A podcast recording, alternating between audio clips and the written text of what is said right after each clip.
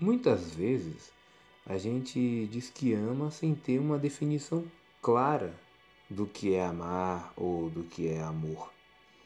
Amar é um verbo muito amplo, com inúmeras possibilidades de entendimento. Por isso mesmo, nos convém dizer que o amor é o próprio entendimento, ou seja, amar é entender. E essa analogia é perfeitamente constatável na vida prática. Faça o teste. Tente lembrar das últimas vezes onde você empregou o verbo amar e substitua por entender. Troque eu te amo por eu te entendo ou amor próprio por autoentendimento. Viu? Talvez por isso seja impossível amar ao próximo sem entendê-lo.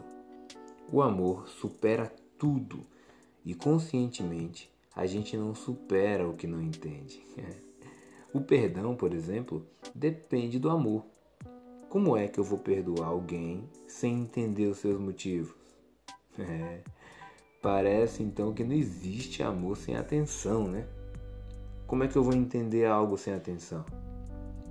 E como é que eu vou prestar atenção sem estar consciente nas situações do dia, sem estar concentrado em algo?